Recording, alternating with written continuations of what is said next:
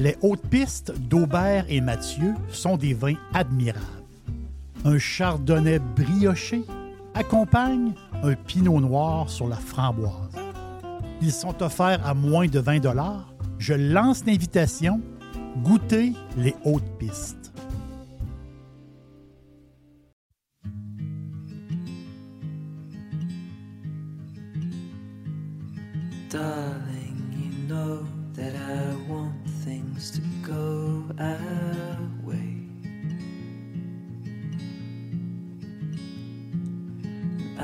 Try to reach you to lean every single day. I wanna be somebody that you wanna love. Don't wanna reach for another, wanna color your world.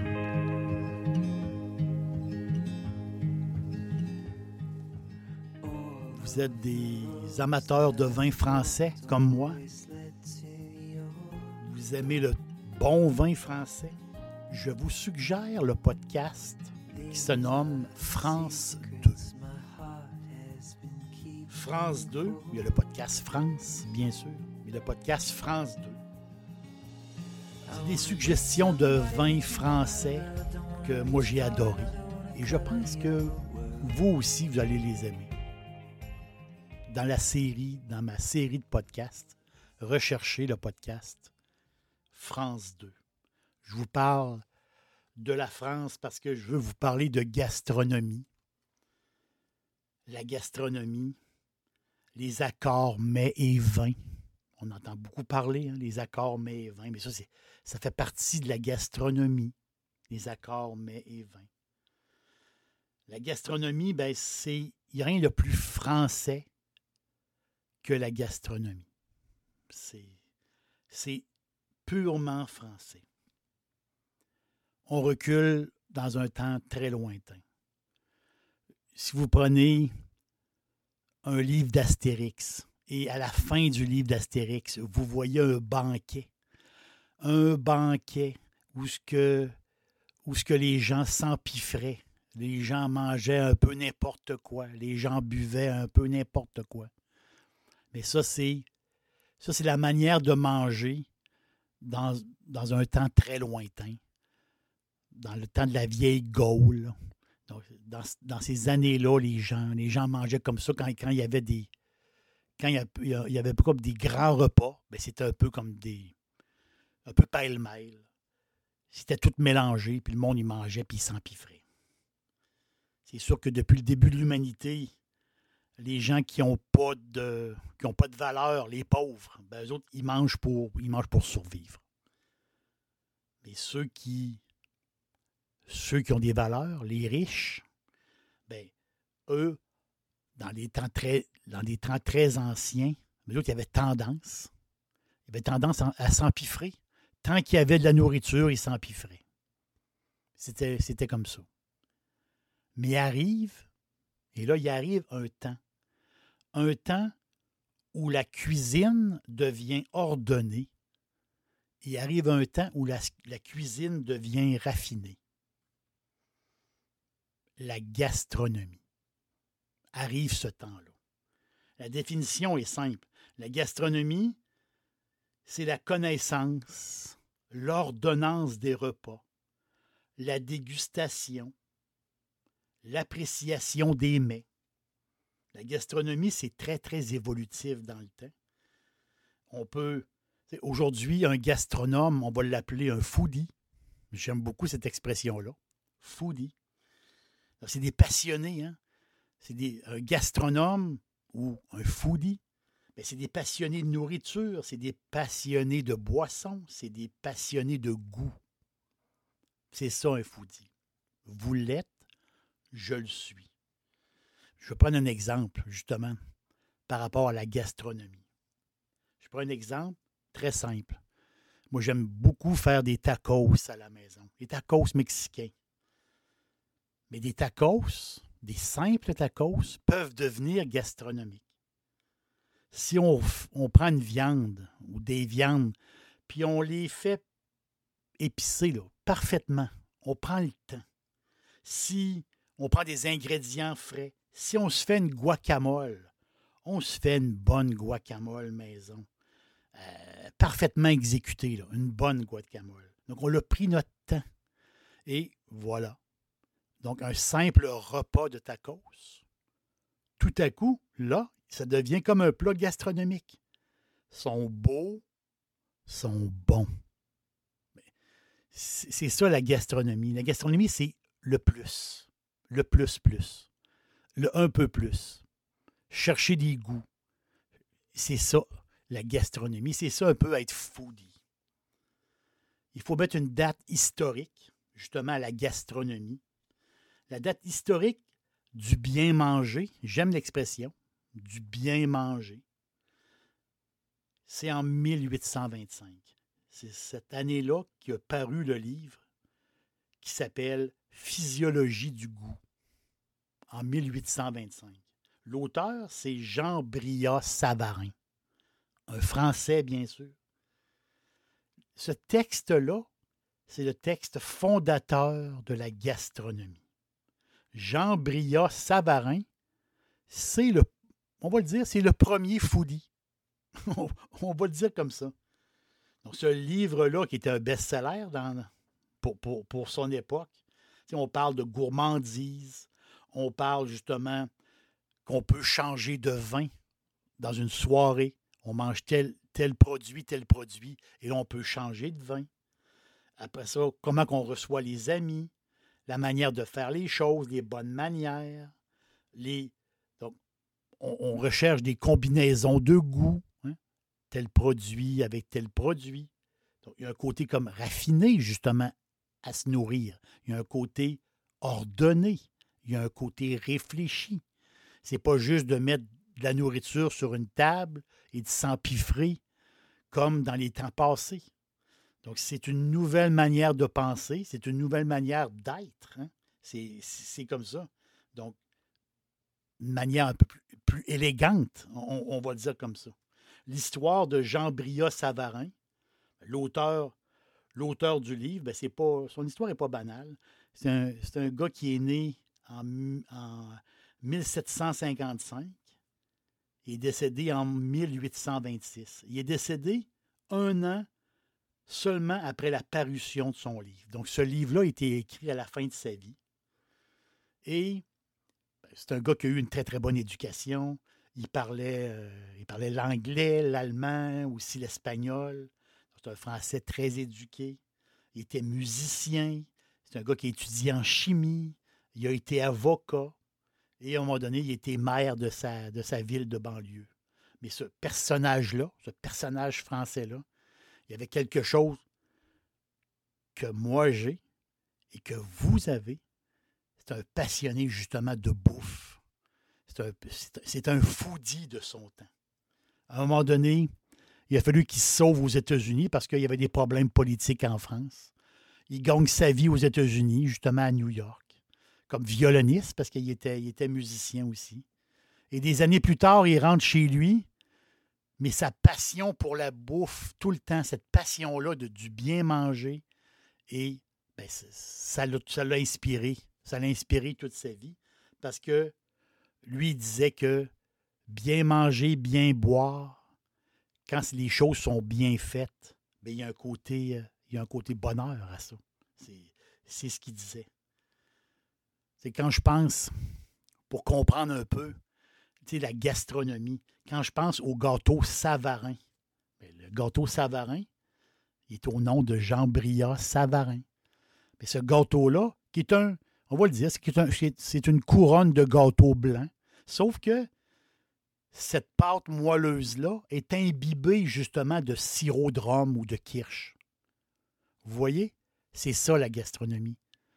Une simple pâte à gâteau, mais qui est imbibée de Kirsch, et c'est ça qui va donner un plus. Hein. Le petit plus. Ben, c'est comme ça qu'il faut penser. Donc, on se, fait de, on se fait de la bouffe, des fois, c'est juste le petit plus qui fait que notre repas est extraordinaire. Juste un, juste un petit plus, c'est le fun.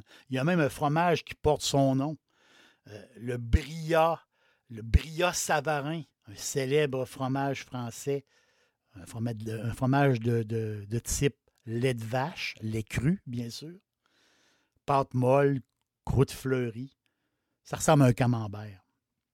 Moi, j'ai, un morceau présentement de riopelle dans mon frigidaire. Et, euh, il m'appelle tout le temps, je l'entends. Il m'appelle mon riopelle. J'adore, j'adore ce fromage-là.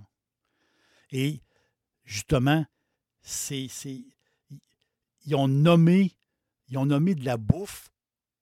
Dixili, c'est mon poulet frit préféré.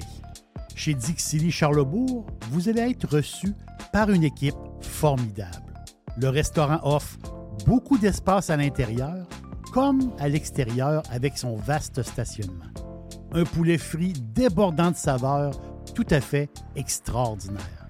On vous attend à Québec, Dixilly, Charlebourg. Au nom de Savarin, parce qu'il sait qu'il- parce que ces produits-là, ils savent que c'est des produits gastronomiques et c'est un gars qui était justement qui, était un foodie, un foodie de, de son époque. C'est drôle par rapport au fromage parce que il y a une citation un peu, un peu spéciale de Savarin qui dit il dit un dessert sans fromage est comme une belle femme qui lui manque un œil. Je trouve ça c'est une expression c'est une expression un peu, un peu sèche des années 1800 qui est un peu, un peu spéciale. Mais il y a une autre euh, citation de ce, de ce gastronome-là, ce- ce fan de bouffe et de boire et de bien manger, de bien faire les choses. La citation qui est, qui est la plus belle, je pense, c'est La découverte d'un mets, la découverte d'un mets nouveau a plus d'importance que la découverte d'une nouvelle étoile. Donc, pour lui, le bonheur passait par la bouffe, le bonheur passait par la bonne compagnie, le bonheur passait par bien faire les choses, prendre le temps de faire les choses et justement ben, les accords mets-vins et tout ça. C'est- ça l'esprit, autrement dit. C'est ça l'esprit euh, l'es- l'esprit de Savarin. La gastronomie est française. La gastronomie est très française. Puis les, accords sont basés sur les expériences françaises. Avec les années, ben, justement, cette gastronomie-là s'est bâtie par des expériences. On boit quelque chose, on mélange quelque chose avec telle chose, et on s'aperçoit que ben, le mélange n'est pas bon. Puis ça goûte moyen. Donc, c'est avec, avec le temps que, justement, on s'adapte. Les goûts s'adaptent. Et à un moment donné, ben, ça fait. Ça fait, ça fait comme. Ça fait comme un classique. Je prends, je prends l'exemple des asperges. Les asperges, pour les Égyptiens, c'était comme des plantes médicinales. Dans un temps très, très lointain, pour les Égyptiens, c'était une plante médicinale. Mais les peuples de la Méditerranée, et surtout les Français, mais c'est les Français les premiers qui ont cultivé à grande échelle, au 15e siècle, les asperges. Moi, j'adore les asperges. Vraiment, j'adore les asperges. Les blanches, les vertes, j'adore les asperges. À la cour, les asperges qui étaient, qui étaient un légume très simple, sont même rentrés à la cour de France. Et les asperges blanches, à la cour de France, sur le menu, ils appelaient ça l'ivoire à manger. Que C'est comme si on mangeait de l'ivoire. Vous voyez, toute cette espèce d'élégance-là, justement. Mais la gastronomie, les asperges, c'est tellement pointu que dans les accords connus avec le temps, ben, les asperges chaudes et les asperges froides, ben, on ne boit pas la même chose. Pourtant, c'est les mêmes asperges. Donc, les asperges chaudes, on boit un chablis et les asperges froides, on boit du sancerre. Mais, il y a une petite note. Si les asperges sont servies avec vinaigrette, mais là, on peut se permettre un muscat d'Alsace. Donc, un vin avec un petit côté qui a un goût un peu pelure d'orange, un goût, euh, assez puissant, on va le dire. Euh, les muscats euh, d'Alsace. Ça, c'est pour les asperges servies avec vinaigrette. Donc, vous voyez, avec le temps, les expériences, on en vient à, on, en vient à ce que le meilleur goût, ça soit ces mix-là. C'est ça un peu la gastronomie qui est évolutive. C'est comme ça la gastronomie. C'est le résultat de plusieurs expériences. À un moment donné, ça fait un genre de consensus. Je prends l'exemple de quelque chose que j'adore, que vous aussi vous, vous adorez. On prend la pizza. Mais le fameux guide sacré, si je peux dire, recommande, c'est sûr qu'on mange de la pizza. Donc, on recommande un vin italien. Donc, souvent, ben, dans le guide sacré, on recommande un Nero d'Avola. Héros d'Avola, qui qui, qui est un cépage tout à fait extraordinaire, aux arômes de fruits, légèrement épicés, puis un petit côté réclisse, réclissé un peu là, dans le Nero d'Avola. Et ça, c'est parfait pour un mix sauce tomate fromage. Et avec la pâte, sauce tomate fromage, avec un Nero d'Avola, c'est parfait. Mais le, consensus aussi suggère un rosé. Oui. Moi, je, moi, je dis oui ici. Un rosé. Donc, un cépage, un cépage euh, généreux, on va dire, un cépage qui donne beaucoup de goût, comme les vins de Bandol. Donc, c'est des rosés Bandol qui est dans le sud de la France. Et c'est des cépages de Mourvèdre, de Saint-Saul, donc, c'est des, des, rosés plus goûteux, des rosés généreux, structurés. Mais avec la pizza, c'est extraordinaire. Donc, vous voyez, c'est comme des consensus, c'est comme beaucoup de monde qui ont goûté quelque chose et un genre de consensus gastronomique. Hein. C'est des expériences qui, suggèrent. Donc, quand vous allez dans un, grand restaurant, ben, le sommelier, justement, il va se baser sur ces goûts-là. Hein. Il va se baser sur certains vins, certains goûts. Mais on sait qu'on peut faire nos expériences. On peut faire nos expériences nous-mêmes. Mais c'est sûr que de la pizza, une, simple pizza, ça devient gastronomique avec du vin. C'est aussi simple que ça. J'ai en ma possession un livre. Un livre que je ne vais jamais me séparer. Jamais. J'ai fait mon cours de cuisine. C'est mon métier, cuisinier. Et euh, le livre que je possède, c'est le Larousse gastronomique. Imaginez, c'est un dictionnaire, on peut dire, on l'appelle le dictionnaire, avec tous les détails de la culture culinaire gastronomique. Tous les détails. C'est la première édition a paru dans les années 30 et le Larousse gastronomique a été mis à jour six fois depuis. Ma version à moi, c'est la version de 1984.